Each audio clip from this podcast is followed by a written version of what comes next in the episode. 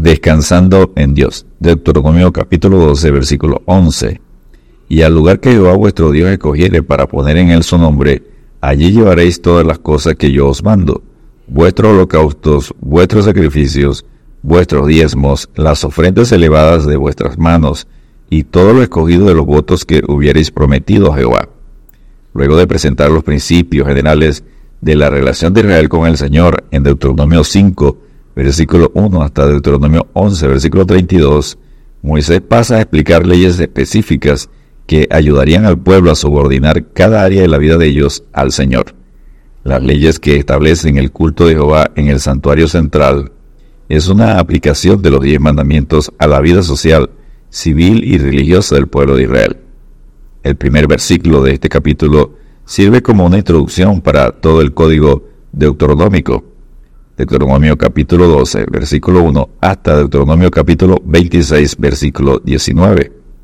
El propósito del código deuteronómico era asegurar que Israel iba a ser fiel en su adoración a Jehová y mantener su relación con Dios establecida por medio del pacto en el monte Sinaí. Además de las leyes designadas para ayudar a Israel a mantener la adoración exclusiva de Jehová, el Código Deuteronómico tiene muchas leyes humanitarias. Estas leyes reflejan la preocupación deuteronómica por las personas pobres y oprimidas en Israel. Fueron leyes dadas para que Israel las pusiera por obra en la tierra que Jehová, el Dios de tus padres, te ha dado. Deuteronomio 12.1.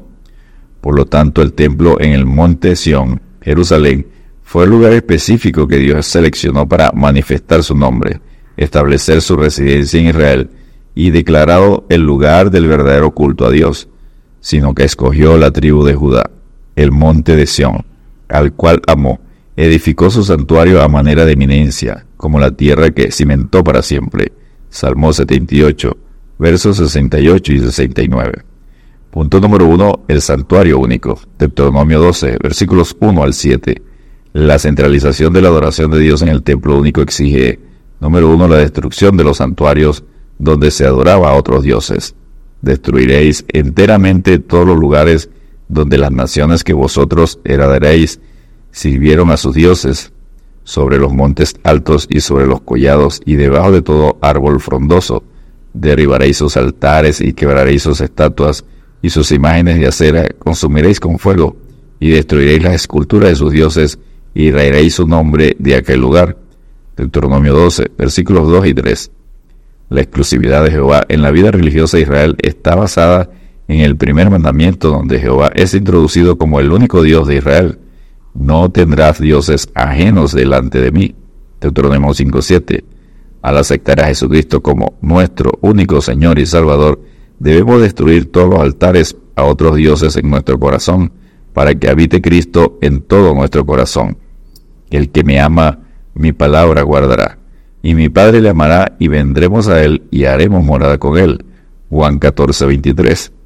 Número 2. Ubicación del santuario único, sino que el lugar que Jehová vuestro Dios escogiere de entre todas vuestras tribus para poner allí su nombre para su habitación, ese buscaréis y allá iréis. Deuteronomio 12, 5. Después de la destrucción de los santuarios de los cananeos, Dios iba a escoger un lugar especial en Israel y allí colocaría su nombre y viviría con su pueblo. Poner allí su nombre significa manifestar su presencia divina. Jehová iba a establecer su residencia en el templo y allí el pueblo de Israel congregarse. El santuario sería la morada eterna del Señor con su pueblo. Salomón dijo, yo pues he edificado una casa de morada para ti y una habitación en que mores para siempre. Según de Crónicas 6.2. El santuario único del creyente es su propio cuerpo, templo del Espíritu Santo. ¿No sabéis que sois templo de Dios y que el Espíritu de Dios mora en vosotros? 1 Corintios 3:16.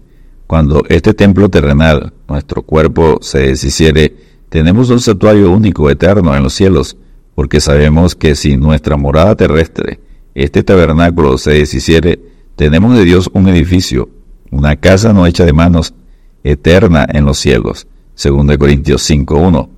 Y oí una gran voz del cielo que decía, He aquí el tabernáculo de Dios con los hombres, y Él morará con ellos, y ellos serán su pueblo, y Dios mismo estará con ellos como su Dios. Apocalipsis 21.3. Y punto número 2. Instrucciones para la adoración a Dios. Deuteronomio 12, versículos 8 al 12. La adoración de Israel era congregacional. Y os alegraréis delante de Jehová vuestro Dios, vosotros, vuestros hijos, vuestras hijas, vuestros siervos y vuestras siervas, y el levita que habita en vuestras poblaciones, por cuanto no tiene parte ni heredad con vosotros. Deuteronomio 12, versículo 12. Cada israelita tenía que traer a su familia al templo para celebrar con Israel. Aquí el texto menciona a los miembros de la familia, hijos, hijas, esclavos y ahora los levitas. Alaba a Dios en su santuario, alabarle en la magnificencia de su firmamento. Salmo 151. La adoración colectiva en la congregación es una parte vital de la vida espiritual para todo creyente y así evitar la apostasía. Y considerémonos unos a otros para estimularnos al amor y a las buenas obras, no dejando de congregarnos como algunos tienen por costumbre, sino exhortándonos y tanto más cuando veis que aquel día se acerca. Hebreos capítulo 10, versículos 24 y 25. Debemos congregarnos porque la venida del Señor cada día está más cerca. La noche está avanzada y se acerca el día. Desechemos pues las obras de las tinieblas y vistamos las armas de la luz. Romanos 13:12.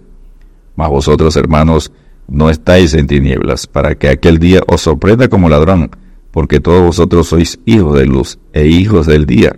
No somos de la noche ni de las tinieblas. Por tanto, no durmamos como los demás, sino velemos y seamos sobrios. 1 Tesalonicenses 5, versículos 4 y 6. Descansemos en Dios, y porque habéis sido comprados por precio, glorificad pues a Dios en vuestro cuerpo y en vuestro espíritu, los cuales son de Dios. 1 Corintios 6, 20. Dios te bendiga y te guarde.